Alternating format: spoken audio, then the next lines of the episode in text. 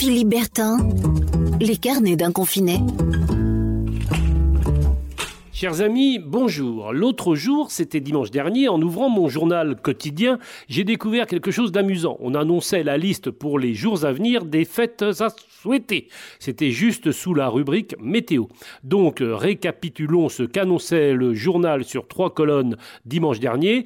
Lundi, c'était Sainte Zita. Mardi, Sainte Valérie. Mercredi, Catherine de Sienne. Jeudi, euh, Saint Robert. Et devinez quoi? Pour aujourd'hui, la Saint, je cite, du travail. Et oui, si j'en crois mon journal qui paraît aussi le dimanche, ce vendredi, on fête donc les du travail. Ils ne doivent pas être très nombreux en ce moment, les du travail, et peut-être que le rédacteur chargé du calendrier des saints dans le journal a lui fait une overdose de boulot au point visiblement de s'en mêler les pinceaux. Le burn-out le guette et on ne peut que lui conseiller un peu de repos. À propos de repos, ça tombe bien parce que c'est pas ça qui, manque en ce moment, à la différence du travail, dont dois-je vous le rappeler tout de même, et si j'en crois le journal, on célèbre aujourd'hui les saints. Si ça continue, pour le 14 juillet, le journal nous annoncera, je vous le donne en mille, qu'on fêtera la Saint du National.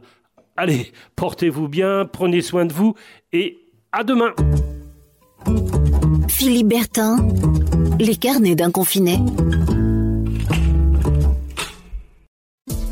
Podcast by Tendance Ouest.